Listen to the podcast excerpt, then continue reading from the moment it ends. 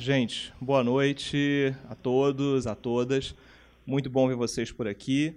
É, Para quem está vindo pela primeira vez, bem-vindos ao, ao ITS. Nós somos um, uma organização da sociedade civil que estuda interfaces da tecnologia com as mais diversas questões sociais, como direito, economia, política. E a gente, razoavelmente, a cada 15 dias, faz eventos aqui na nossa varanda. Como vocês podem perceber, e como quem nos assiste no vídeo depois percebe, isso não é muito bem uma varanda, porque está chovendo no Rio de Janeiro, o nosso clima, enfim, de inverno, como todos podem experimentar aqui por, enfim, de sete a oito dias no ano. Então a gente deu sorte da nossa varanda cair num dia como esse. A gente tem hoje uma discussão super interessante sobre realidade aumentada, que eu acho que, enfim, interessa bastante para a gente pensar não só sobre o futuro de games, mas de todas as aplicações para redes sociais, para o futuro de como a gente interage com a tecnologia como um todo. Então, acho que vai ser uma conversa bem interessante para a gente levar adiante. Então, sem, sem a gente atrasar muito aqui, porque eu imagino que vocês estão ansiosos para ouvir os nossos palestrantes dessa, dessa noite, passo a palavra aqui para Constance fazer o anúncio de quem são os nossos convidados na noite de hoje. Boa noite, pessoal. Eu vou passar para o inglês. que, então, uh, I will make a little presentation of our two speakers. Uh, Mathieu, Mathieu is Vice President of Strategic Partnership at Niantic, uh, a startup originally incubated within Google, which builds mobile real-world experiences that foster fun, exploration, discovery, and social interaction. They also developed Pokemon Go and Ingress, games that overlap frontiers between real and virtual worlds. I believe everyone here knows about it. Um, Mathieu joined Niantic at its inception in 2012 Prior to that, he was the head of Google's partnership program for advertising agencies. He's an advisor board member at Red Visitor, uh, a traveler and lifestyle media group, and a mentor at UC Berkeley's Global Social Venture Competition. Uh, and we have Arthur, Arthur. Sorry, I'm French. Arthur uh, is a screenplay writer and narrative designer, founder of Fabula, Fable where? Fableware. Producer and expert in creating stories for different media, from books, games, TV, and uh, amusement parks. Create, uh, also creator and presenter of the web series Ludo Bardo, aimed at criticism and analysis of games and narrative. He's also author of Negra, Negra Cicatriz, O Parto da Dor, and Jogador de Mil Fases, worked in more than 10 games, digital and analog. He's also president of the International Association of Games Developers in Rio de Janeiro. So now it's up to both of you. Thank you very much. So I don't speak Portuguese, I'm sorry.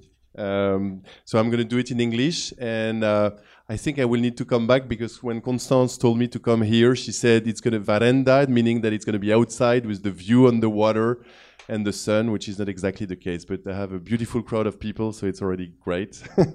Thank you for being here. so I live in San Francisco with my family, and I've been at Google uh, since 2008. I joined the San Francisco office in 2011, and the creation of Niantic Inc. in 2012. And I hope uh, some of you or most of you are excited about virtual reality and augmented reality because it's going to be most of the topic of today, of tonight. Uh, who here has ever tried a virtual reality handset? Okay, most of you. Who has tried the HTC One? No, the HTC headset. No? Okay. Um, who has heard about Magic Leap? Great. About HoloLens? Okay, so we have a pretty accurate crowd. um, so that's fascinating and that's exciting. Um, I'm very happy to start this discussion with you. And um, at any moment, when you have any question and if you want to say something, please do so. I understand that this is the way it goes here, and uh, I'm more than happy to stop and and make sure that we have a, a discussion and a, and a, dialogue. So basically, VR is everywhere. Do we want to dim a little bit the light so that you, or do you see the screen pretty well? It's okay. So VR is, is everywhere. It's obvious. It's impossible to miss it. Uh, this is probably the year of virtual reality. This is a very famous picture that has been trending a lot on the web with uh, Mark Zuckerberg at the Mobile World Congress and uh, this uh, full assembly uh, wearing this uh, Oculus Rift. As you may know, Oculus Rift and HTC are already being shipped at a very high level price, but it's it's definitely happening and it's impossible to miss. But as of today, I'm more excited to discuss other opportunities beyond VR because I think, and we think at Niantic, that we probably are uh, in front of too many screens and in front of, uh, of screens too much. I think Arthur was telling me yesterday that we changed from like being in front of like a computer to an iPad to now not being in front of screens because screens are everywhere. And we believe that some technology could also help you uh, reconnect with the real world, with real people uh, around you. And this is the goal at Niantic to create the software capacities so that technology, instead of like taking you outside of the real world and putting you into a virtual world that is sometimes better than the real world. If you think about this book called Ready Player One, I think Steven Spielberg bought the rights for making a movie. It's a post apocalyptic world where like the best place to be is in the virtual world and we think that there's still beautiful things to do in the real world, especially in Brazil, where it's a beautiful country when it's not raining.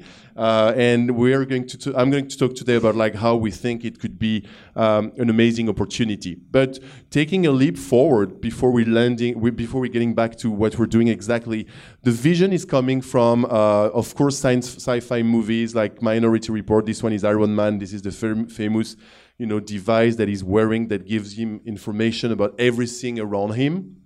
Um, this is actually something that is not far from what we can see today. And uh, I think the devices are going to be incremental and they're coming uh, pretty soon. I mean, you see a lot of them in, in, in, San Francisco. Magic Leap has been backed by Google and many other companies like Alibaba, which is this giant Chinese company. And it's billions of dollars being invested to get something a little bit better than the first Google Glass. I don't know if you had a chance to try them, but they were not super exciting. And we're getting there at Niantic, and we'll talk about that, we're really focusing not on the interface, you know, the, the, the, headset and the hardware, but we're definitely trying to think about the way the content will be in front of you at the right time, at the right moment. And this is not that new in terms of like syncing the um, uh, what's called the ubiquitous computing interface is like everything is connected and you don't see it, but it's like connected around you is something that is coming from the 90s from the Xerox PARC.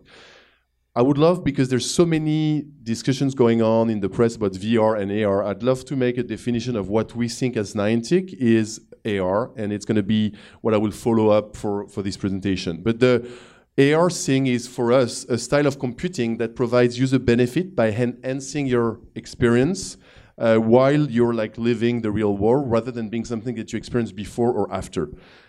In other words, you know, when you put your VR headset, it's going to be like for a very specific moment outside of the real world. We think as AR as being something that you'll be living on the real world on your day to work, on your day to go having lunch and so on, without having to be a moment specific for that. So this is where we're trying to be, and this is where we're trying to go. So you, if you think about it, most of you today have uh, joined this place, you know, using Google Maps, which is already a pretty cool AR experience. When you think about it, it's been like already 12 years that it exists. It was created around 2004 by the CEO of Niantic, um, just after Google Earth was launched. Uh, and it gives you exactly where you are, where you want to go, how much time does it take, and so on. And now, like Uber that I took today, just you know use the interface just to but it's already like a pretty cool AR experience because it gives you information about what's happening and what's uh, you're where you're going and back to this uh, idea of like the software is there, but the technology is evolving in terms of like UI. You can see some cool examples of like this one is a headset that is going to be on the market made by BMW.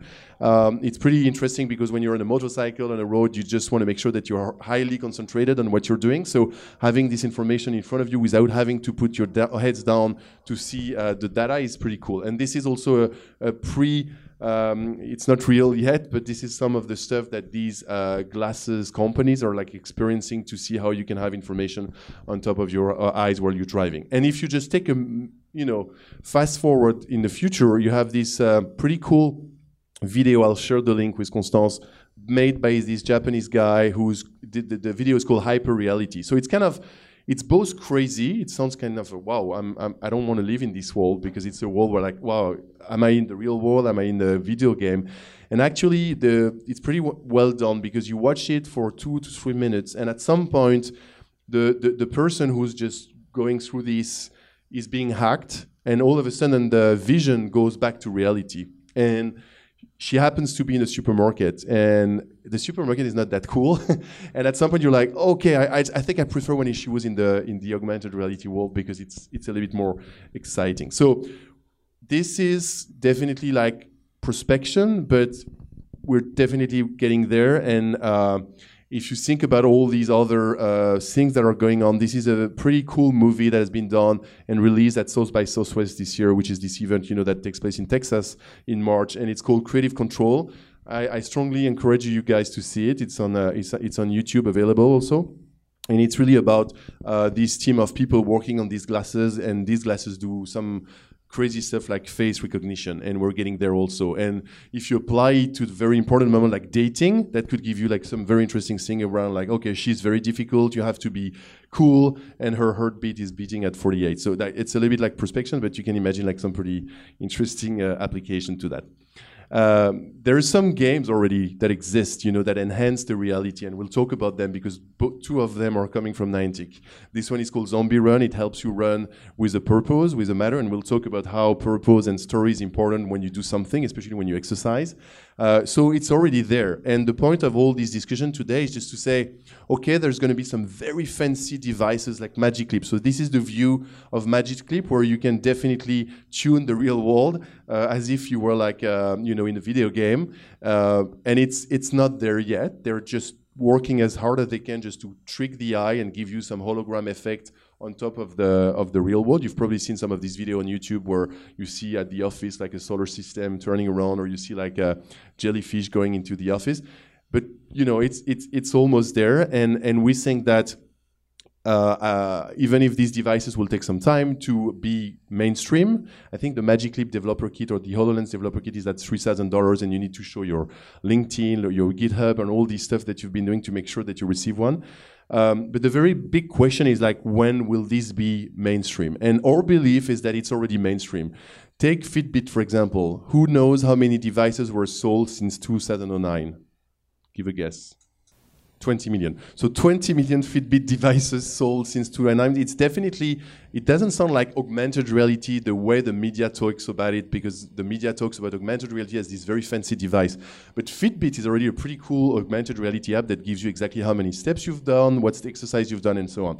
And it's already mainstream, and it's not very uh, expensive. The Apple Watch launched in 2015 has, for many reasons, and I know many people working on it, including the designer, um, and they're not very satisfied with it because some of you who has one maybe know that it's so connected to the phone that it's not really independent, and you don't really see the value of having like this screen here and the other screen in your pocket when they need to be connected. But it's coming, and they're working on the next two release. The next one is not probably the really good one to have, but the next one, as I heard, is probably the one that is going to be completely autonomous and doesn't need to be working with the phone. We really believe at Niantic that uh, these very smart uh, earbuds that give you information about what's around you without completely disconnecting you from uh, the real world or like something that Google should have been working on before the glass because this is super interesting and also this device that uh, has been developed with our team and Nintendo, which we could call the Fitbit for AR games, and I'm going to talk about that later. It's uh, called Pokemon Go Plus. And then, of course, these amazing um, glasses. Uh, in we, I mean, Niantic thinks that it's uh, going to be not mainstream before 2020. So we have time, and and the idea is to say, hey, how can we leverage what exists today to make these AR experiences available. So just to give you a bit of background of where we're coming from, we're coming from a team of, of it's a team of 60 people. Um, we the, the, the, engineering team is the same engineering team that created this, com, this, this product called Google Earth that has been downloaded like more than 2 billion times. Um, and it's a crazy idea of like a couple of engineers in Mountain View to just put together all this satellite imagery and give this 3D dimension of the Earth and having everyone like having this wow effect where you say, where do I live? And then boom, you see where you are. And then Google Maps came after, and then Street View, which is led by a French guy, by the way, and then satellites and so on. And uh, the guy who was at the helm of all of that, controlling, I mean, controlling, being the leader of uh, this team of 2,000 people, uh, decided to mix two passions, gaming and geo. And that's what gave birth to uh, Niantic. First, as a startup within Google. So, like, you know, like many big companies do this now. They just incubate stuff and then they take uh, equity out of it when, they when we spin off. So, we started in 2011 within Google. We were 90 Club at that point. Um, I was lucky enough to join the company at the very beginning, working on BD with uh, with them, and then we spin out in 2015 to become like an independent company with Nintendo, uh, Google, of course, and some VC behind us uh, to develop next generation of augmented reality experiences with game publishers, including Pokemon. So the main philosophy uh, is um, around the fact that we think that AR is something that helps you see the world with new eyes, giving you information about what's around you. Think about this very simple idea of going to a museum and you have a possibility to know exactly what piece of art is in front of you using an audio guide. Imagine the possibility to do that with every piece of art in the street, with every building, with every tree, with every uh, landmark. So that's one of the key aspects and the technology behind it for those of you who are familiar with technology is like geocaching it sounds easy, but it's like a lot of work just to geotag places through their latitude and longitude and so on. Uh, but that's the first thing. The second one is you have to move. We definitely think that in a world where like everything comes to your place at one fingertip, you know, you, you talk to your Amazon Echo. It's kind of crazy, by the way. Put the light on, put the light off order me some toilet paper, um, give me whatever, like your medication. Everything can come to your uh, door, in, including marijuana in, in, in, California when you have a green card. Uh, and it's, it's so you don't have to move anymore. And uh, you have your, you can sit in your media center waiting for everything to come up, and you don't have to move and meet other people and don't see your neighbor. So this is one of the big aspects of what we think, which is like you have to move. And the third one is real life social, where we think that games have an amazing uh, potential to put people together. Think about World of Warcraft and all these MMO games. Uh, how can you translate that into the real world and having people collaborate for real as we used to do with the, with the games um, before digital? So two application, one in the idea of like uh, seeing stuff with new eyes and getting, um, you know, people, an application giving you information about everything around you. Either like you saying, okay, I want to know what is this building, or the application will tell you, hey, two blocks from here, there is this amazing place called the Pao de Azucar. You should see it. And on the other side, it's uh, it's gaming. Uh, I'm not going to go very deep into the field trip aspect of things because that's not the purpose, and we're not focusing right now on this uh, for many reasons. But one is uh, the revenue model. Uh, but this is the, you get the idea. And on the other side, it's really about gaming and ingress. So who's familiar with the game ingress? One, two, three, four. Okay, we could have done better. Five. Thank you.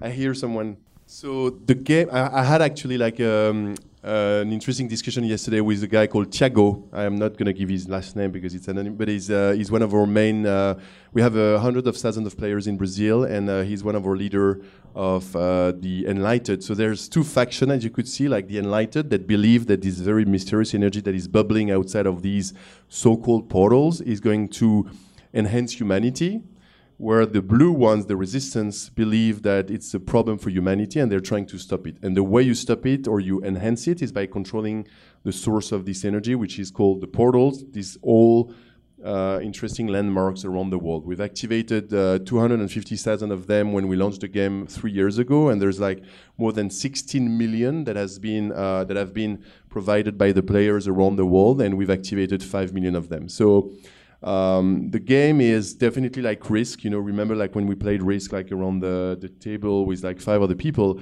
It's the same, but pl you're playing like with the same game board, which is the world, with 200 countries and 15 million people that have downloaded the game. And instead of that, you have like 2.5 million that are playing on a monthly basis. Um, it's uh, it's a pretty interesting uh, story behind that, and we'll talk about the power of the story that made the game what it is today and evolving for three years. But one of the things we're the most proud of in terms of like augmented reality is that the reality of it is that uh, altogether the players have been walking uh, 258 million kilometers. Remember this philosophical aspect of what we said, we, you have to move to play our games. This is probably one of the things we're the most proud of because in a society where, especially in the US, where people don't walk that much, um, it's pretty good. This is the distance between Earth and Mars. So in three years, uh, these guys together did that, which is pretty good, and it's you know continuously growing. And it's been played in 200 countries. Wherever you go even in a small tiny island i was in uh, greece two years ago. I arrived on this island. It was 5 a.m in the morning. It's a small tiny tiny little island. And for the sake of like you know my wife was like you're not going to play to that anymore. I mean i said yeah i just want to try. And uh, bam there was like three uh, uh, portals there in the little harbor and uh, i chatted with a guy and i said hey can someone help me? Because i don't have the power.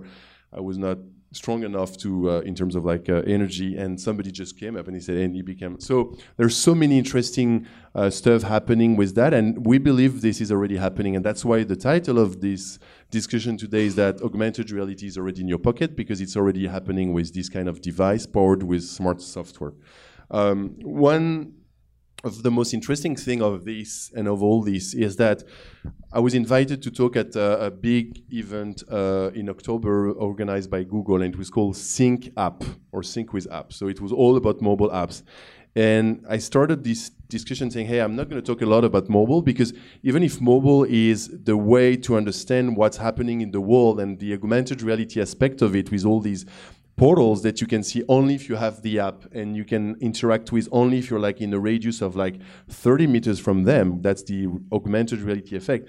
Most of the game is happening outside of the app. The guy with whom I was talking yesterday was telling me what makes the game so exciting for me, and I've been playing it every day since three years, is that we are organized as teams, like football teams. I know it's not as as football, of course, but uh, and we're trying to go to compete with San Paulo, to compete with other neighborhoods, and so on and so on. And so all the story around the app itself, whether it's happening on YouTube, on social networks, on real comic books, books, and so on, and all the events that I'll talk about later, is what makes the game so interesting. And on this note.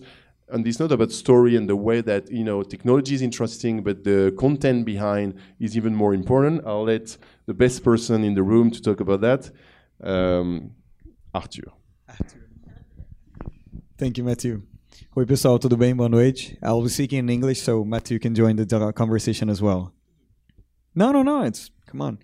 Uh, so, what's really cool here about immersive entertainment is that essentially, when we're talking about um, augmented reality, we're also talking about technology. And the interesting thing here is that we have a two sided conversation. We have technology on one hand, but what I want to bring to you guys tonight is the fact that we're also discussing content. We're also discussing what Matthew said, the purpose of what we're doing inside that technology. The trailer that he showed for Ingress is really interesting because it shows not only how the game works, but also strategies and things that people do aside from the game itself. So the fact that people were connecting and creating links to create portals or something like that, it shows that people were thinking beyond the traditional rules. They were thinking, wait, so we've got this goal here, and the game is not telling me how to complete that goal. The game is actually just telling me that I need to complete it. And what should I do to do that in order? What should I do to complete it? I need to form a team. I need to get together with other people, and that's how we're going to do it. So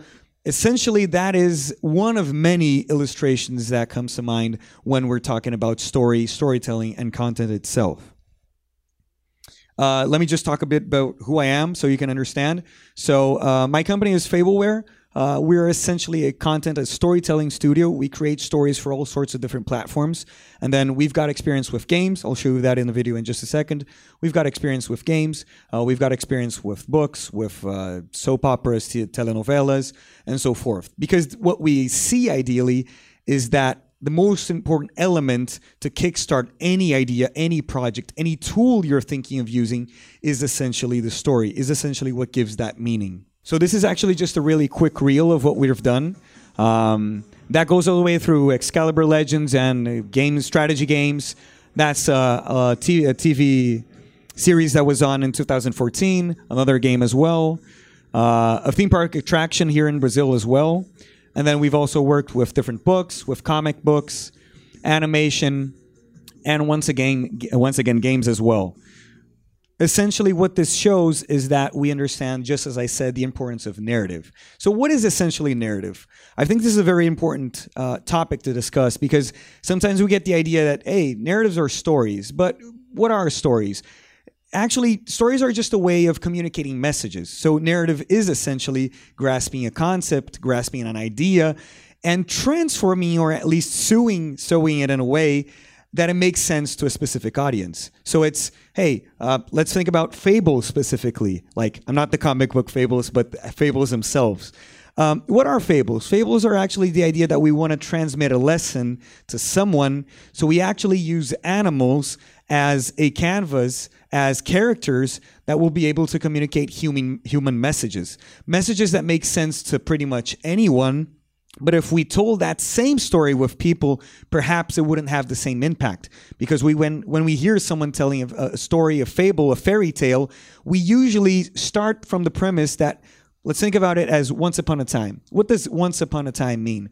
Once upon a time is basically a way of getting people to think that, so let me tell you a story. Do you know the world you live in? That's not what I want to talk about. Once upon a time is let me take you to another world. Let me take you somewhere else, but somewhere else where things also make sense in a different way, perhaps because if it's a sci fi story, we're in space.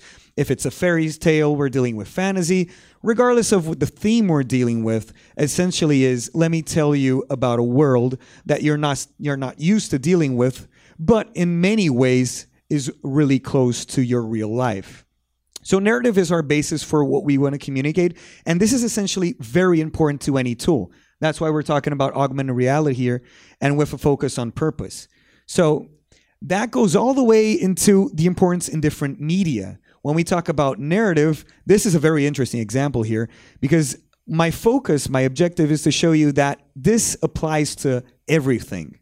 It's not just games, it's not just movies, it can be the combination of both.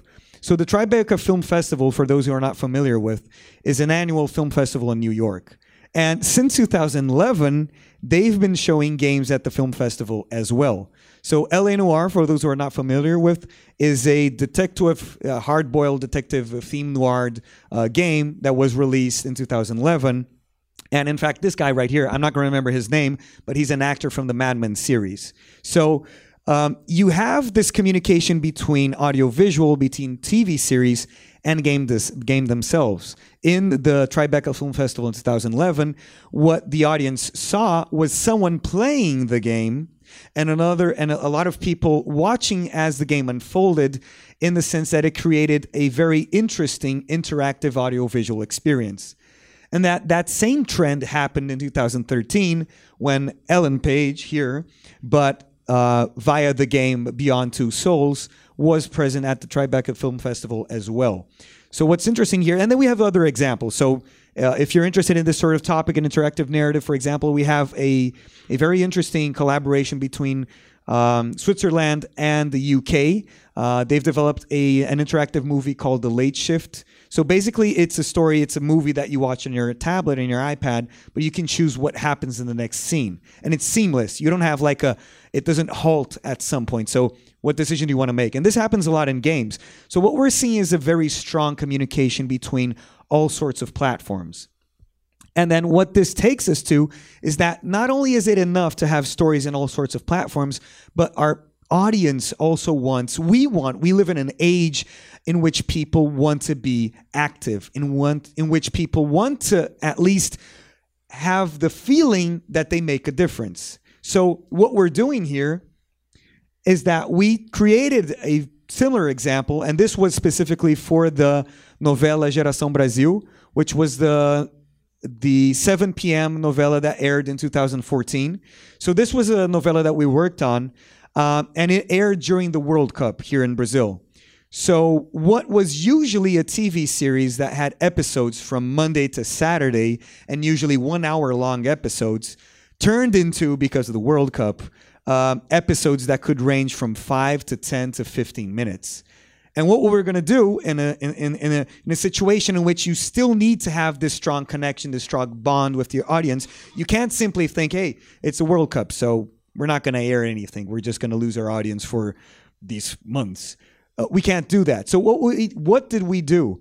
Um, the solution we found was really interesting because it deals with the fact that people were already involved with the story, with the characters, with the plot itself, but we found a way to connect everything. So specifically in this case right here, we have two protagonists, Davi and Manu, and they were actually participating in a fictional um, reality show in the novella.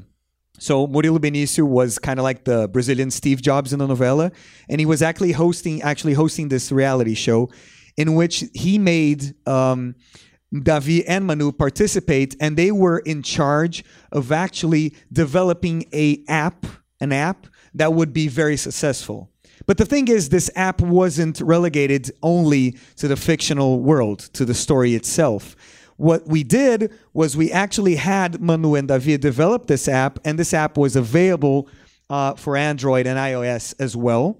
And it was kind of like the mixture between Vine and Instagram. So you could v- record up to five second videos. The name was Filmae. And what we did was we had this app available, and on the TV series, and Manu would release out daily challenges to the audience. So they would say, "Hey, today we've got this game with Brazil, uh, and we want to see your best dance for when you're celebrating a goal. Today we've got this uh, this specific game, or we've got this character, and we want to see how well do you." Uh, scream as, as strong as you can uh, whenever you think of something good and it is associated with this character regardless of what the challenges that were being made, they were sent to the people every day on a daily basis, and people would record their videos and they would actually put out via the app their reactions to it. So this went viral and was actually pretty successful at the time.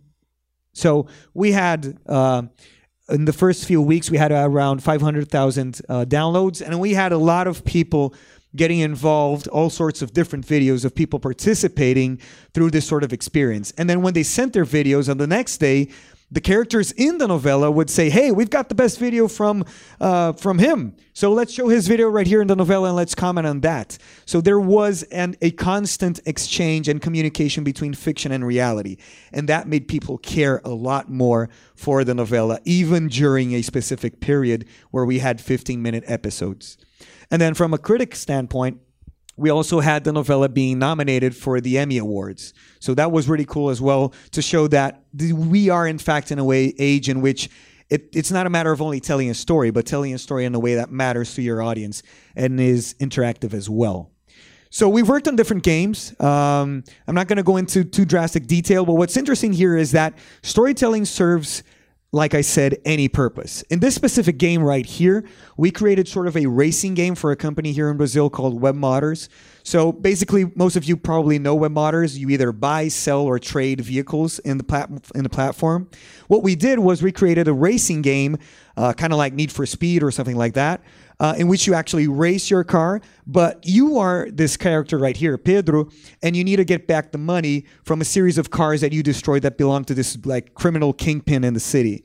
So you need to participate in races to get the money. But once you have the money, how do you get the cars? You can try going to the newspapers, but at some point you can arrive later and the cars being already has been sold. So what we did was what I think is was a very smart solution was actually introducing to the people the WebMotors app platform in the game. In the game, as the fictional character, you use the app, you use the WebMotors platform to find the cars you wanted, like real uh, brands, real models. You did that. But the thing was, that wasn't the goal of the game. We had a really cool driving racing game, but uh, you also needed to find other cars. So you use that from an, an advertisement purpose uh, in a way that seemed um, pleasant to the player because our main concern is not creating an experience that feels that feels forced upon the audience. What we wanted to do was create an experience that feels seamless as well. So that applies also uh, as well to entertainment. This is a, a, strategy game you saw in the the reel, and it's focused on, for example, using the Disney aesthetic to tell a different, more violent, more uh, serious toned strategy game when it comes to the uh, Excalibur Legends. And then this game right here, uh, this one was Sword Legacy. This one right here is Spy of Us, and it's also a very interesting take on how can we use storytelling in games. So this is actually. Um, uh, a government espionage game we released back in last year, 2000, 2015. Um, and what's interesting in this game is that we released it, we created it as a news game because at the time in 2013 we had the Snowden episode. So what we wanted to do was have people reflect upon what was happening and think, hey, so Snowden released all sorts of, of, of confidential documents. Why did he do that? What would I do if I were in his place. So that's what this game focuses on. You are the intelligence analyst for a specific fictional country, the supreme demotra- democratic government. And so as part of this government, you're in charge in, in different eras, 19 different years, 1979, 1993, 2001, and 2013. You're in charge of actually spying on your people and then later on deciding what you're going to do with that data if you're going to release it or not. That's up to you. But the idea here is to actually get people to think of a specific scenario, a very important political uh, scenario that has to do with everyone on a global scale, but actually look at it from a different perspective. And that's possible because of the story. We apply a personal uh, look on a story that is mostly read from an impersonal perspective when it comes to newspapers. And then I spoke about different experiences, but there is a very specific concept that I think is crucial to understanding how storytelling applies in different platforms. And why is it so important to augmented reality as well? Well, the thing is, when we talk about stories, there's always two different types of stories. And people who heard me talking know that I every time speak about this concept because it's very important. So, whenever we write a script, whenever someone creates a story and aims to tell that to someone, either in written form or as I'm doing speaking, it doesn't matter. Whenever you're communicating something, you're handing content to someone. That's what we call embedded narrative, in the sense that it's part of the medium you've chosen to communicate something. But when we talk about interactivity, we have the emergent narrative, which is actually what people think, what people process as meaning when I'm speaking.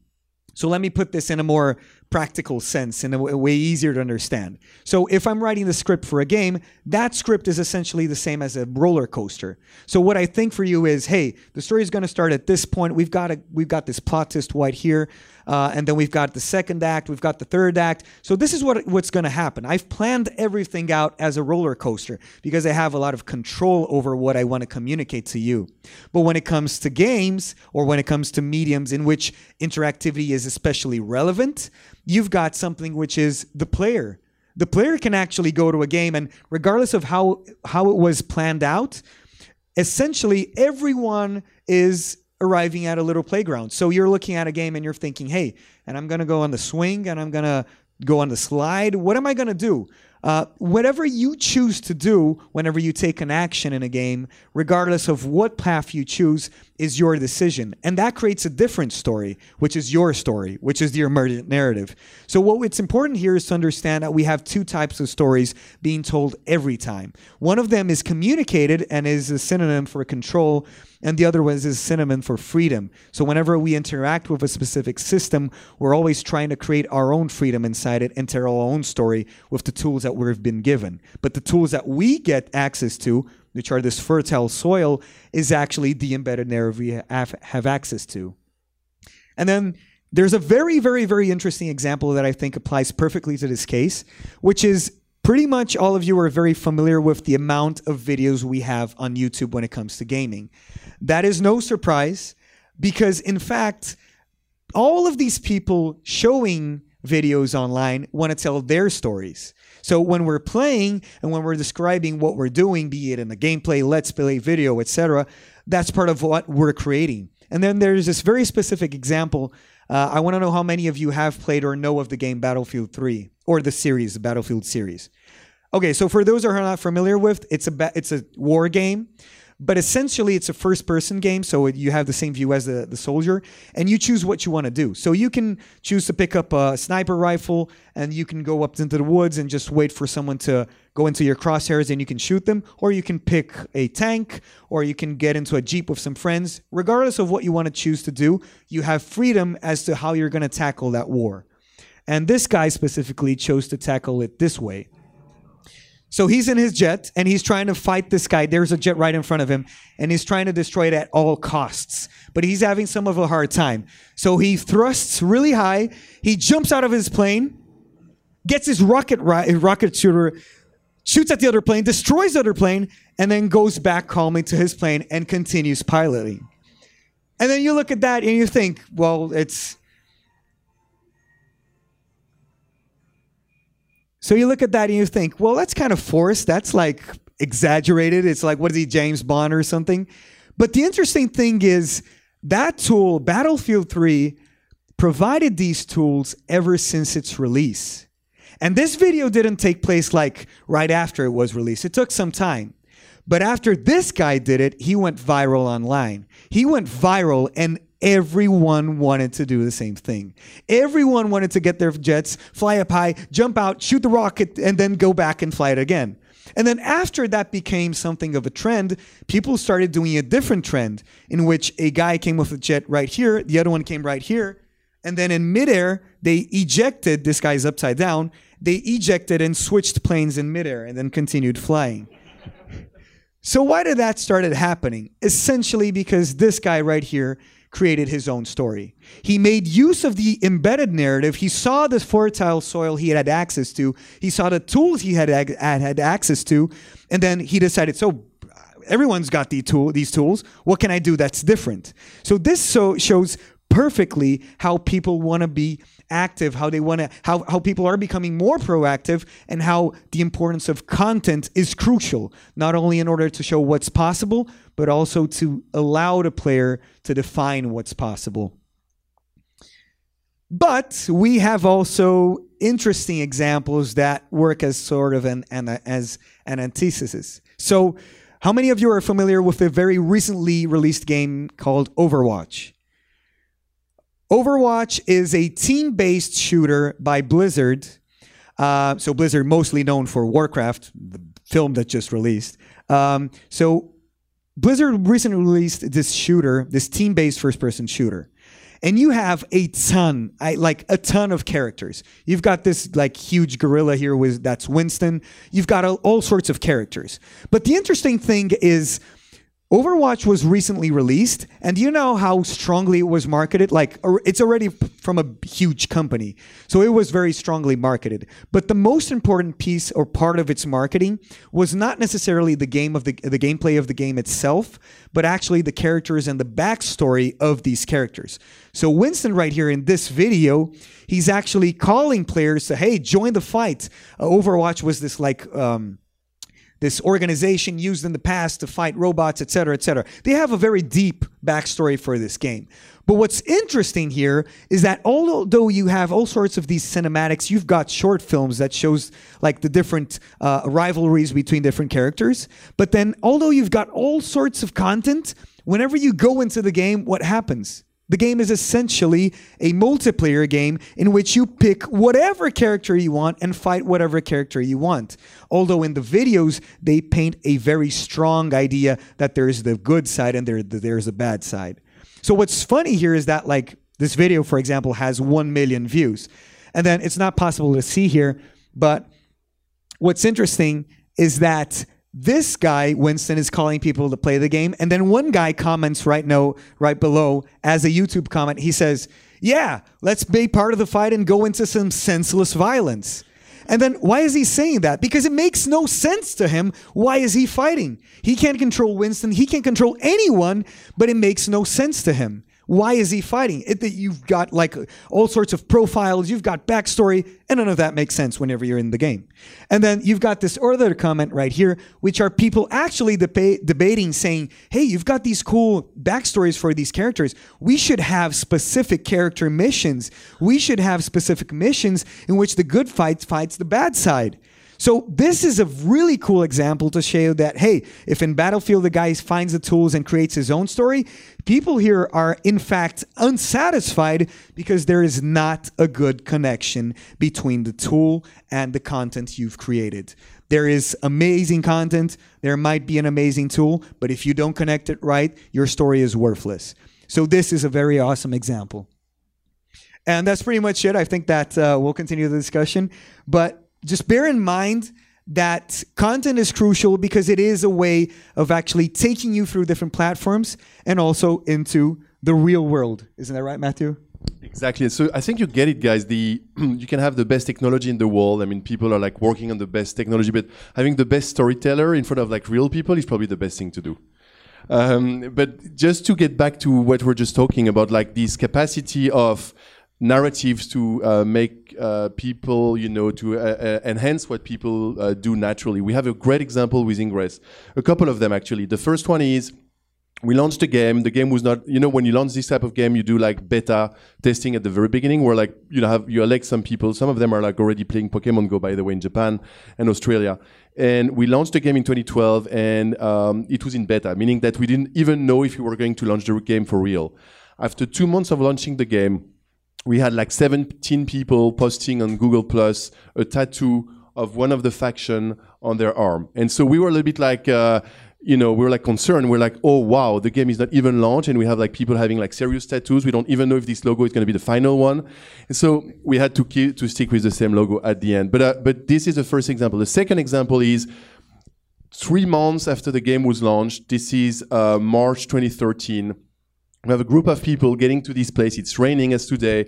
It's a very, very random place in Texas called Cahokia Mounds.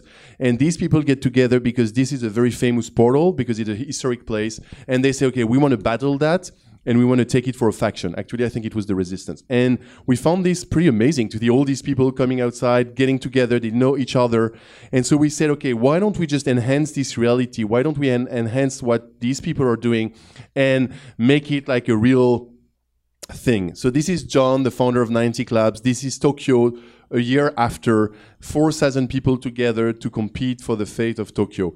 And this has become one of the most important things in the Ingress uh, story, which is like getting people together, compete for a city. It's happening every other month. There was one in Rio back in March uh, with a couple, uh, I think there were like 600 people fighting for the fate of Rio. Um, there's going to be more. We're expecting one in Tokyo where more than 10,000 people are getting together for the fate of Tokyo, whether Tokyo is going to be under the resistance, the blue, or the enlightened, the green. Again, that was something that was narrated, narrated in the game, but that people completely enhanced by doing it themselves, and we helped them by just sending people there. And so we found, so this, it happened all over the world. We found that people like were super happy because they were exploring places. 90% of them have traveled to another city to play the game. 35% have traveled to 10 more cities. 5% have traveled to more than 50 cities. So they're not paying to play the game, but some of them are paying a lot of amount of money to travel, uh, and we hope at some point they will get this money back. But um, another part of the thing is they exercise. Remember this: we want people to move. So I was in this event. It was in Sendai exactly a year ago. Sendai is a place in Japan where um, the tsunami affected a lot the area and it was a pretty big event. 5,000 people were there. This is a, a, basketball arena. And 85% of the people report, not at this event, but in general, that they've been reducing their sedentary activity by at least one hour per week. Like against watching TV, for example, 33% report reducing sedentary activity by more than three hours and 9% more than six hours. Some of our players play more than three hours per day. On average, they play uh, one to two sessions per day for 30 minutes, so some of them play much more. Um, and when you play, you have to walk. And then social, uh, this is the, the, the, the, end part and the most important one. Like 90% of these high level players, so the most high level players, uh, made a new real world friend, uh, so not a Facebook friend, through uh, this type of, of games, which I think is, is pretty interesting. So based on the uh, on the learning that we got from Ingress, and for those of you who work in the technology industry, uh, real world games is, is, is a little bit trickier than like um, regular video game because there is one thing that is added on top of the amazing story on top of the computation stuff is the real world. And so when you have like thousands of people acting at the same moment with the same place trying to capture it and when you throw a virtual bomb and this bomb needs to be more powerful than the one that is here like two meters from I mean, the, the, the brains behind that, like calculating all this stuff, is pretty crazy. And so, based on the fact that we were able to crack that in a way, this is a very Silicon Valley world, like cracking something, meaning like you get to to know how to work on it. Based on the fact that we saw the success of it, we had this amazing opportunity to work with Pokemon. At the very beginning, the CEO of Nintendo, Mr. Iwata, who unfortunately died this summer, was a level 16 at Ingress. So 16 is the biggest, biggest level you can have at Ingress. And he was completely fan of the game. Uh, and he was thinking, we should do something with those guys because we have so many IPs like Mario, Pokemon that could be good for us. And I mean, this one is coming from you, Arthur, but you are exactly the generation of Pokemon Yellow. Exactly. Yeah. Actually, from Red and Blue, I really only came after it. So this is actually like I don't know how many of you played, but I, I used to play on my Game Boy, and it wasn't even gun color; it was black and white. So, um, you it, this is 1996. It's impressive. Like once again, let's go back to the fact that story is so relevant that. Why are you going to be especially interested in playing, for example, uh, Pokemon Go? Probably because you're so fond or so connected already to these monsters. Like, like how many Pokemon are there today? 850. Uh, 850. I'm already I, like I only know 151 because those were the the ones in blue and, and red. Yeah, so so it's impressive that n- by already knowing 150 or being familiar with those, that's enough to get you hooked. That's meaning enough. That's purpose enough to take you back to the world of Pokemon. So the secret story is that um, the founder of Pokemon, uh, Matsuda-san, so you know in Japan you say Matsuda and the name and san, like Fayette-san, for example, or uh, Portasio-san, uh, was a big fan of collecting insects. Nobody knows that. He doesn't want to say that too much, maybe because it sounds weird, you know, to collect insects. I don't know. But he was a big fan of that. And at some point he had this epiphany and he was like, okay, I want to do something with these little uh, with some creatures that you collect that live in a specific habitat, like you know butterflies live in certain places, ants live in certain places, snakes in certain places, fish in water, whatever. And so he created this idea of Pokemon, these little creatures that live in specific habitats that you need to collect, train, battle and so on. And uh, it started with uh, um, with with movies, cartoons, then games on Game Boy. And uh, last year, no, two years ago, he joined out. Uh, he reached out to us and say he said, "Okay, we really want to do something with you guys. Uh, we want to make Pokemon for the first time available in the real world, and we want to be able to find some Pokemon that live only in Brazil, only in France, only in the US, and having people trade them all around the world." And so the vision behind that came uh, uh, to us, and we started working with it. And they were so in love with the concept that they decided to invest in our company. And so now one third of my company is owned by uh, Nintendo and Pokemon, which is good. Pokemon is the second biggest franchise in the world in terms of games, just after Mario. So again, like a great story. Uh, we didn't invent anything. This story is coming from the same inventor of the Pokemon that Arthur used to play, or some of you used to play, or I used to play. Um, and we just enhanced it with a little bit of software not a little bit it's a pretty heavy one by the way um, and and and some hardware uh, the team and i'm working with them every day uh, has done a pretty good job. So the main uh, issue that we're having for ingress we were like launching our first game and it was our first party game. So it means that we are like the one developing the ip so there is no expectations. On this one the expectation is pretty high, and especially this trailer is pretty promising. So the main risk that we have is to make uh, people not happy. So we're working as much as possible so that the experience that you will have, of course, I guess you know it. I have to tell the truth, Arthur. You're not going to throw a Pokeball for real, but you're going to play with your and not phone. your phone either, right? No. Don't throw no, your don't phone. throw your phone. I mean, I guess some people will do that, by the way. Um, but but they've done a pretty good work at um, you know embedding this. So when you see a Pokemon, and this is exactly in front of my of- office, by the way, um, it's pretty well done. I mean, it's not floating. It's uh, we calculate the inclination of your phone, your location. When my daughter, who's that uh, size, is playing, she the Pokemon is not like here. It's here. The only time we had a big problem, we in, it was in a park. We were playing together, and I was keeping telling her, I was telling her, it's a secret. Be very discreet because you're not supposed to play. It's a beta, and I'm you know under under under NDA. And we saw this bat. So basically, like it's vibrating, and she's like, "Oh my God, there is a Pokemon, Daddy! Give me your phone." And um, and uh, soon she'll have this little uh, watch that you saw, so you don't have to be, you know, watching at your phone. You're walking by uh, the beautiful um, uh, Praia do uh, Copacabana, and uh, it's gonna vibrate, and you're gonna say, "Oh." Wait a minute, there is a Pokemon. So you're going to take your phone, and then, uh, so what happened is it's exactly what happened, except that it was in the middle of a, of a park in San Francisco. And there were like many people at that time. I was coming back from school with her.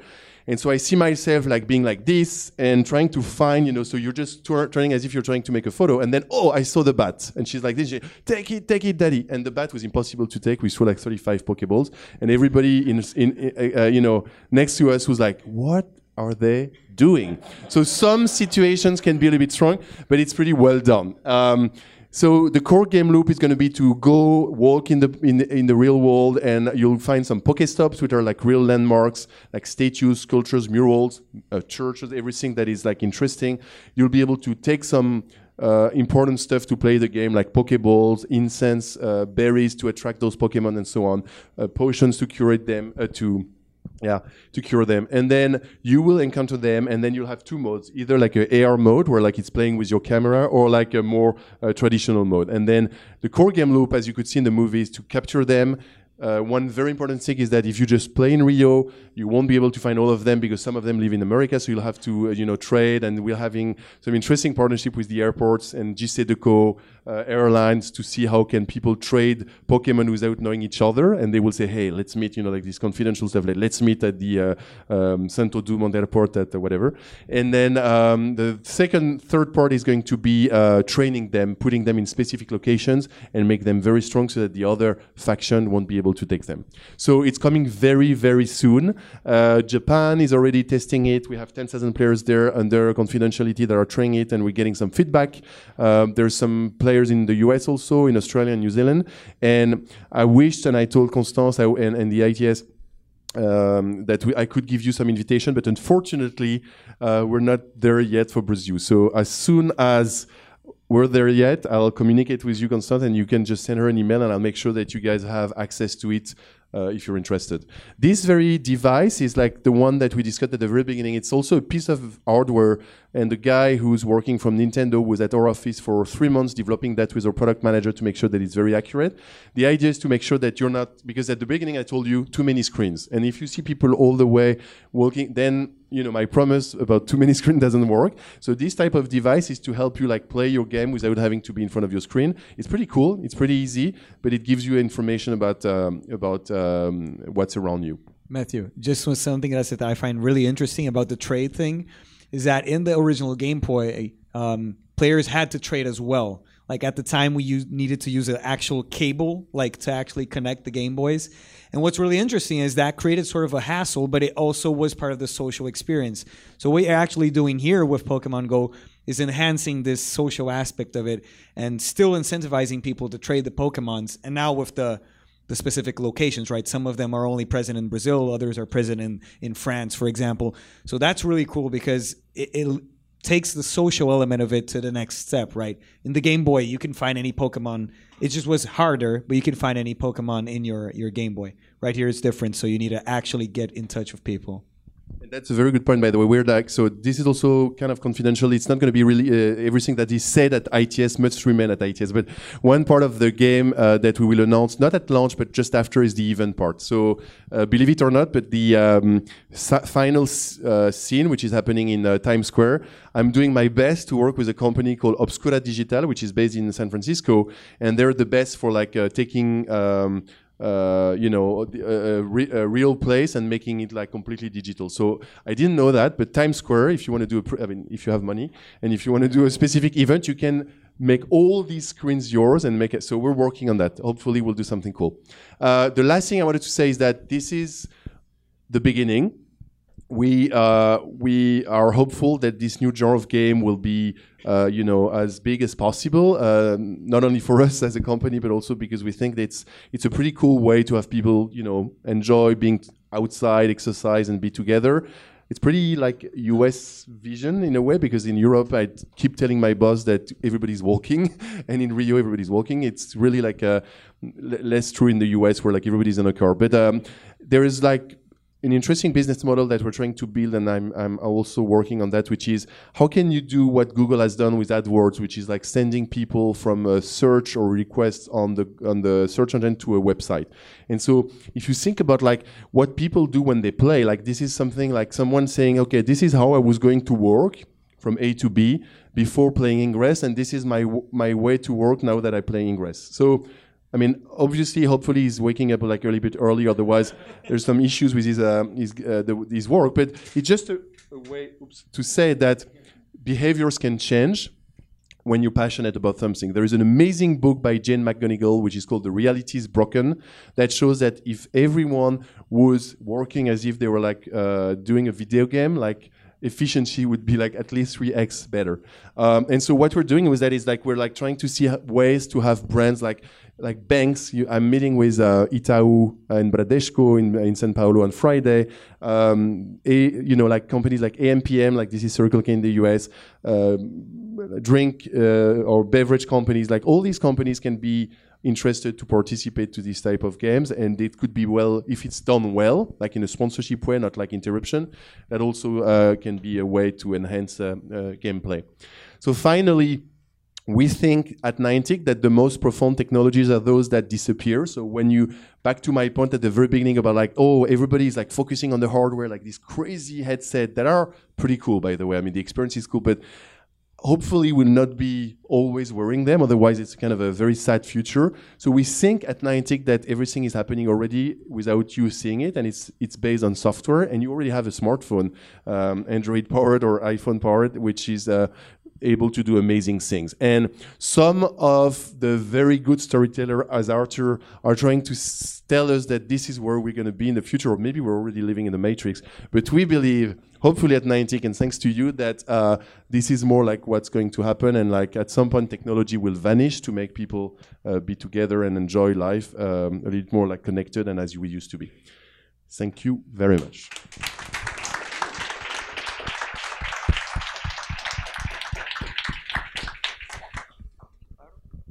Thanks a lot for this amazing speech. I discovered a new world. now I would like to open for questions. Who wants to begin? Ah, you. Hi, my name is Gisele and I work in education. And AR is already under the radar in the horizon for um, one of the, the most promising initiatives in education. My question is everything you have mentioned today, especially about Ingress and Pokemon Go, has to do with the skills that we're um, actually looking into in education, the soft skills, collaboration, problem solving. How do we get schools to buy the idea? Do you have so, any plans? Uh, um, thank you very much for asking this question because I realized that I totally forgot to say one more thing, which is uh, going to be the answer. Hopefully, is that we don't and that's why also Google is behind us is we don't want to be a game developer like another game developer. So we're making those games and these applications just to build a platform that is going to be hopefully by 2017 available for anyone from Wikipedia who wants to make sure that every single aspect of what you see in Wikipedia is geotagged and can be seen in the real world to schools that want to do some interesting field trip so that people discover what's around them and understand more, uh, you know, on the go instead of, you know, like having like learning being like on a book, sitting at a table. Maybe it's better to have it like on the go and gamifying it. So, uh, or like, of course, game developers that want to do an amazing game uh, like Pokemon Go or Ingress.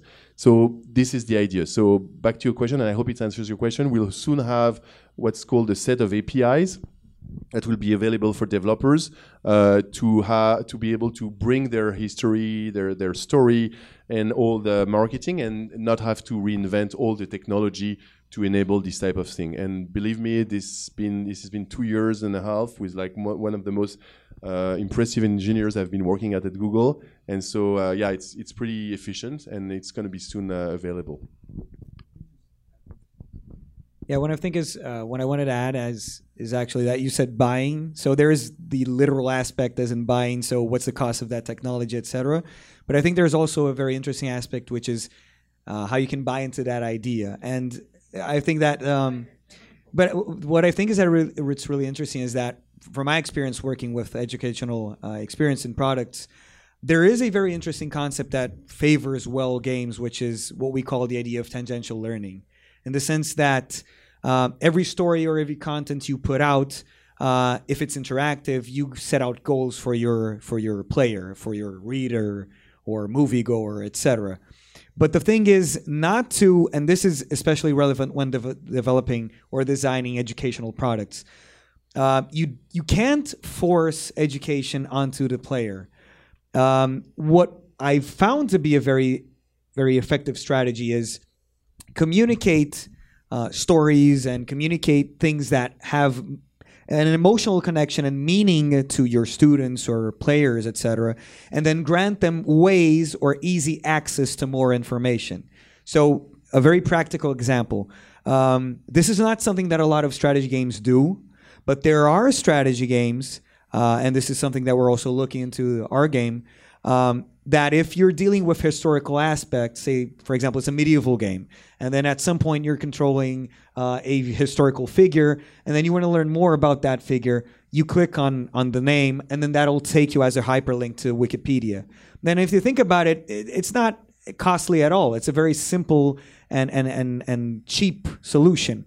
But who's going to click on the name? Who wants to know more about? And you it's it's not a matter of quantity but more quality. Like you know that whoever clicks on that historical name will want more information and then that's going to lead us to that classic uh, wikipedia loop in which we start reading about i don't know medieval times and then for some reason we've ended up in someone and then whenever you know you've ended up at the beatles for whatever reason. So it's a matter of being interested and desiring more information and making that relevant to the player more than actually saying, hey, this is what you need to learn. And I think that's a very effective strategy when it comes to creating content and using tools to make access that to that content and that knowledge as more accessible as possible. Hello, my name is Flavio. I'm founder of Media Glass, which is a company that makes apps for smart glasses and wearable other wearable technologies. And I just want to, to know about the expectations for the new Google Glass and the smart glasses ecosystems in near future? Um, there's been some interesting move at uh, Google recently, as you probably seen, like um, Tony Fadell, who's the uh, uh, former CEO of Nest Labs, which is the company within Alphabet that uh, produce all these uh, you know, like the smart thermostat, and also was uh, known to be working on the version 2.0 of the Google Glass, has uh, left the company. So there's and there's a new guy coming from Motorola uh, uh that is now joining. So to be perfectly honest with you, I don't know. I don't have visibility on the roadmap. I know that they're working hard on a new version that is more. Uh, you know that the issue with the Google Glass 1.0 was that the uh, form factor was not really uh, interesting for like consumers, but more like for B2B. By the way, it's a pretty good thing that is being implemented in like companies like, uh, you know, like nuclear companies where like you have to do like some very specific stuff and you don't want to be looking at a list. So that's pretty, pretty good, like dentists or all this. But uh, on the consumer, they, they were not really um, uh, good. So the answer to your question is that I don't really know what where they are in terms of like timeline. I know that they're working hard on it uh, our perspective at Niantic is that on top of all these uh, VR experiences, the one uh, that we think will be probably the most uh, distributed is the is the Sony PlayStation one, like Morpheus, because of the fact that it's linked to again some amazing content, and so it's an easy way just to bundle it with all the product that they're doing. Um, and we bet a lot on the AR side of on Magic Leap, given the fact that it's a, it's a cousin company and we know them pretty well. Um, but there's many like other like cardboard is a pretty good example of like something that is like very cheap and that you just plug your smartphone in and, and you can see some amazing stuff. So there's already pretty cool stuff on the on the market. Hi uh, my name is ronnie. I am uh, department head for ort brazil. We're a school technology school. And i've also uh, worked at a company that had a lot of it people and a lot of them played ingress. So it's quite interesting. Uh, I even saw some stuff like what I call like people remote control. I would, you know, hit a portal after they left, and they they would come back and and, look, at that. It's kind of interesting. But I was thinking there are some um, ethical implications of breaking ground into new uh, areas like you do. Um, from privacy issues with the, what you do with the data of where people are walking, uh, if you do, and, and I mean, ha- I'm, sure you have to consider that and uh, also even to the point of safety issues. Um, I don't want to burden you with that, but I know a lot of people that lost their phones here in Rio because of Ingress.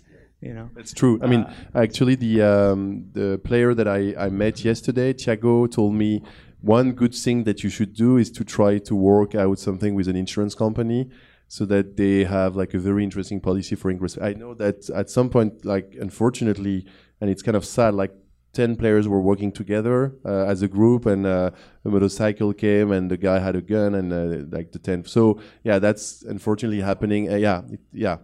But I, am not sure it's uh, completely i mean of course that it's ingress is like a game that you play with a smartphone but like hopefully there's so many other usage where you use your phone in the street and you you know it's not because you're playing ingress that you're going to be a target. But uh, back to your question about so we belong to google and uh, google is like as you know a pretty big company that has a lot of um, uh, policy in terms of uh, privacy and uh, and uh, and all these uh, important stuff. So back to the moment where we were created we had like a very very important policy and firewall where we identify users by uh, what's called a unique ID that is not correlated to who you are, but more like to uh, a string of numbers. So there's no way to connect who you are exactly. Um, and this data is not used at all and is uh, just, you know, when you have like a partner, for example, like the Circle K deal that we've done, uh, the only thing that we can tell is that how many people, unique users, came to the place. But of course, we're not saying that this is Tony, this is John. Uh, we, we don't have that data. This is automatically, uh, so if just to, to quickly answer the question, we're like under the same regulation as Google had, and so um, there's no goal to collect this data or to use it for something else. And now that we're a spin out from uh, from Google, even if Google still owns us, um, there's yeah, we're we're not doing anything with this. I don't know if it. Some data should be collected I mean, we use we use what we call the logged, the logs, which is like when somebody is coming, there is a log that is happening, meaning like it's without going too much into the weed of the technology, it just uh, connects, you know, your smartphone with the server, and it gives like you an action. So we can we, we know that, and that's how we we know like some people went to this place and this place. So this is collected, but the ID behind we don't. There is nothing that is being done with that. And on the security and the safety, we're doing everything we can so that you know some accidents happen, like from being stolen to like people like hitting like a you know a wall because they're too much. So that happens. There's unfortunately not a lot of things we can do to avoid. Or people trying to use it. yeah yeah yeah. Hi, uh, uh, good night for everybody. Um, I'm Nathan. I study industrial design, and I'm very excited since the launch of uh, the the, the um, um, uh, Oculus Rift. It was backed in uh, Kickstarter. I um, I started researching every day about um, VR and AR, everything, and um, I'm very excited for the future. Uh, we are I we are uh, on this um, uh, society that we are living in the AR experience already. Um, and um, I guess in the 10 years from now, we'll be much more uh, uh, evolved in that. Uh, but my question is my uh, the um, sorry about the English, but my concern is for that like 20 years from now, maybe um, we are um, maybe from 10 years, we'll be on the maximum level of AR. We'll be uh, inserted with uh, lenses, everything. Uh, we already have smart clothes. We already have smart watches. Uh, 10 years from now, we'll be like maybe at the maximum. But what if, what if from uh, 20 years from now, everything will be so developed that people will actually remove them, remove all the the, the smart devices because um, well, too much information, too much uh, stimulus, and too much uh, you know uh, everything ads maybe. Uh, do you have any plans for like a really long future, like 20 years, maybe more, uh, 50 years, maybe? What will happen to that?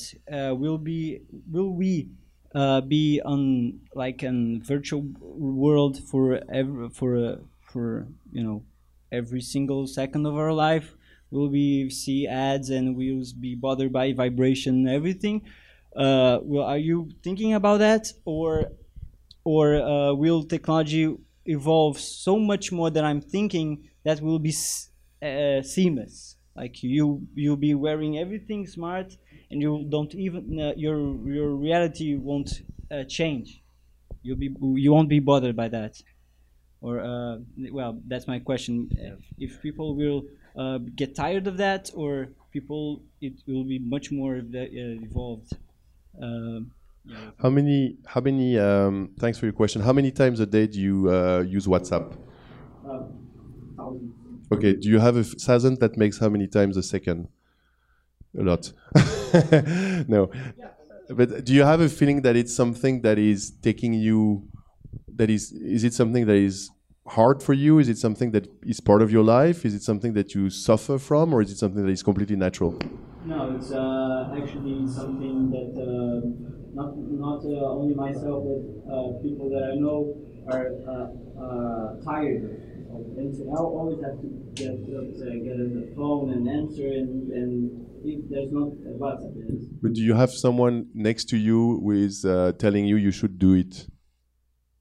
That's the my point is that my point is that five years or even three years from now, I probably think that you are not using WhatsApp as much as you use it, and seven months from now, you were probably not using Uber because it was not here in uh, in Brazil. Um, I think it's always the case that technology come pretty fast and. Uh, some of them like stay because they become like you know part of our life and and we accept them as they are because they're giving more service than they're harmful i think people are like free to choose whether they want to do it or not and uh, sometimes it becomes a habit and uh, you need to be in charge of it i know that some people in the valley just do some yoga retreat because they've been too connected and they're like sending too many uh, tweets a day that at some point they have like well where am i and and but they the point is that it's like anything, you know, like it's like food, it's like uh, entertainment. It's like at some point you have to be in control of what you want to be and who you are. And uh, if you start to feel like indigestion of this, if you think like 10, 1,000 WhatsApp just to um, quote you is, is too much, I think it's probably better to think about like doing 900 or like 800. So you always have, I mean, I think you're always in control and we bet that you'll be always in control. And if, if people think that it's too much, I mean, they'll stop using it. There's no reason why they will be forced to use it. And, uh, um, you know, the goal is to make sure like, you, you see like the big trend that is going on with ad blocker because like internet is becoming such a, a tree, uh, you know, a Christmas tree of ads and everything. It's, it's because like people are fed up with like all these ads that don't mean anything and they're like boring for them and they are looking for something better. And so at some point, hopefully people have the choice to say no and stop and find ways to go away from like something where the technology is not helping them anymore. So to answer your question, we don't have a vision at 50 years. It's pretty hard. And I bet not a lot of people can have that. There is a pretty interesting book that gives you a cool perspective on that, which is hard to read, by the way, uh, which is called The Singularity is Near, which has been written by this guy called Ray Kurzweil. I don't know if someone knows about him. And it's about this idea of like, it's, it's pretty long at the beginning to understand that it took human to like 10,000 or 20,000 years to go from like a big piece of stone to make like a hammer and then maybe a thousand years to get to the first radio signal, and then like uh, 50 years to get to from radio to TV, and then like three years to go from TV to uh, to mobile, and then and so on and so on. So every time you innovate, and that's very interesting, you make also the ground for like next innovation to come up. So every new innovation accelerate the next innovation, which is fascinating. So when you read this book, you can definitely see like what is called the singularity, which is the moment where like technology is so powerful and AI is so powerful and nanotechnology is so powerful that it goes beyond what we can imagine and it goes beyond like human imagination. It's coming in 2050, which is 30 or 40 years from now. I don't have the answer. I think you should read the book.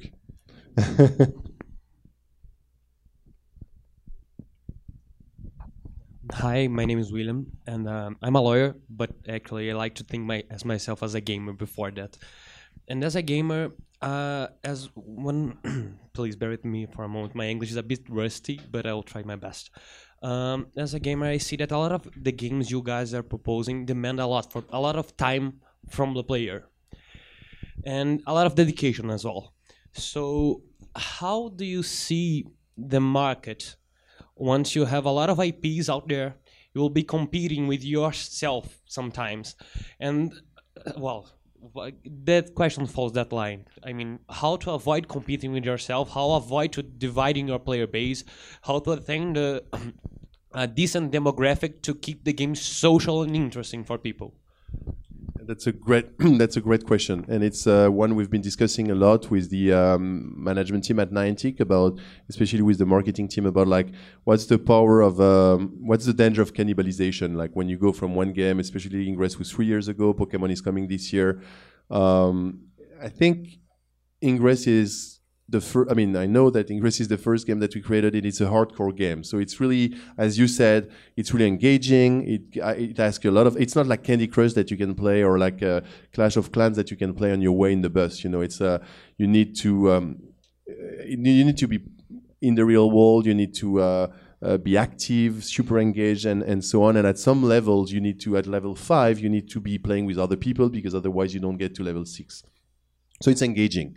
Um, and there is a pretty strong fiction and story around that. Some people like are like overwhelmed with it. Some people like following it like big time by the book and so on. So there is an audience for that, but this audience is not infinite uh, as everything because it's not mainstream. Pokemon Go is a much more mainstream game. Um, Ingress, you would be surprised, is we were thinking like 15 to 25 years old, but it's more like 25 to 45 years old, skewing males, so like 70% males, 30% female all around the world. Pokemon is really more like a mainstream game, family oriented, uh, but teens also. And when Ingress has reached like probably its max with like three to five million active players, Pokemon is expected to get like at least 20 million active players by the end of 2017. Um, some of them will come from Ingress, some of them will come from somewhere else, like mostly like Pokemon uh, players, you know, active Pokemon players from other games. Um, and then another, we're launching another game called Endgame uh, somewhere in October, which is more like hardcore game, also more like first-person shooter type of game. Then it's going to appeal to another audience. So I think there's going to be some cannibalization.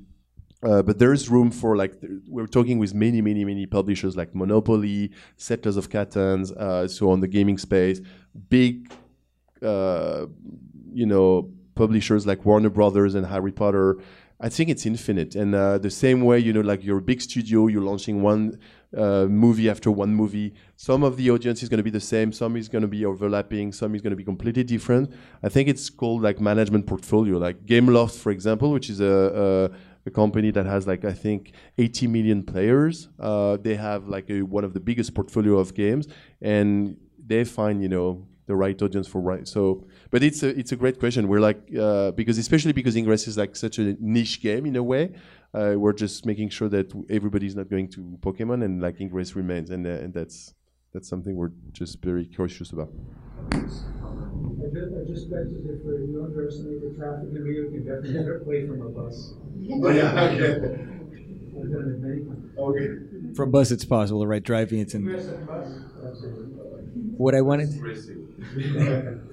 what I want to just compliment uh, Matthew's words is obviously he can speak on behalf of uh, Niantic's games, but uh, what I think it's really interesting is and this is something that I've uh, understood and perceived also from my experience with different games is that audiences, like Matthew said, your main concern is to whom are you telling that story? To whom are you offering that game? And not necessarily it really depends. Like in the case of ingress perhaps it's a niche game but then again if you're talking about pokemon you've tar- you're talking about mass audience. Um, and in the cases of the games we've released we also understand that releasing a game for example if we're speak if we're thinking of a release date for one of our games a strategy game a computer strategy game um, obviously we need to take into account if we're releasing that game on a very on a date that is very close to to another game with the very sim of, of the same genre. But aside from this specific concern with release dates, it's not a bad thing to have another game from that genre because you already know that people like that sort of experience. So you also can understand that in a way, uh, you won't necessarily. Of course, this depends on the the time, uh, how much time the game consumes. But of course, it's not necessarily a bad thing to be also releasing some, something that already uh, functions in a very similar way. So that applies to Pokemon Go. That goes to to Ingress, um, but it also games to our game is Sword Legacy. But then if you compare it to other strategy games such as XCOM, Banner Saga, etc., um, it means that y- there's a good chance that people that like XCOM, there's a good chance that people that like uh, Banner Saga will also like our game. So It's more a matter of understanding uh, who's your audience and how can you provide experiences that, once again, do not cannibalize each other. But on the other hand, I think that um, there are even even the the audience that might feel divided between do, these two experiences. There's always going to be the chance of some sort of intersection in the sense that the player will sometimes enjoy both. Of course, that depends on your business model as well. So if you're talking about a free to play game and it's something that's much more time consuming on a daily basis, or it's something that you can play, for example, 10 hours, uh, 12 hours straight and then just put it to end, you know,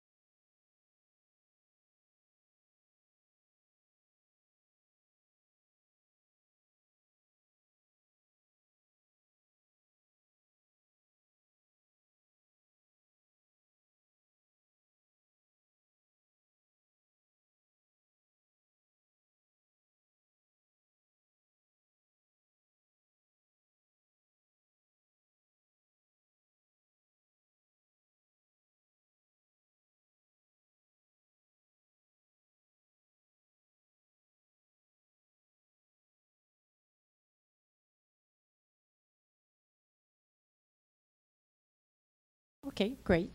Uh, agora, bom, uh, muito obrigada por terem todos vindo aqui. Foi um grande prazer receber vocês.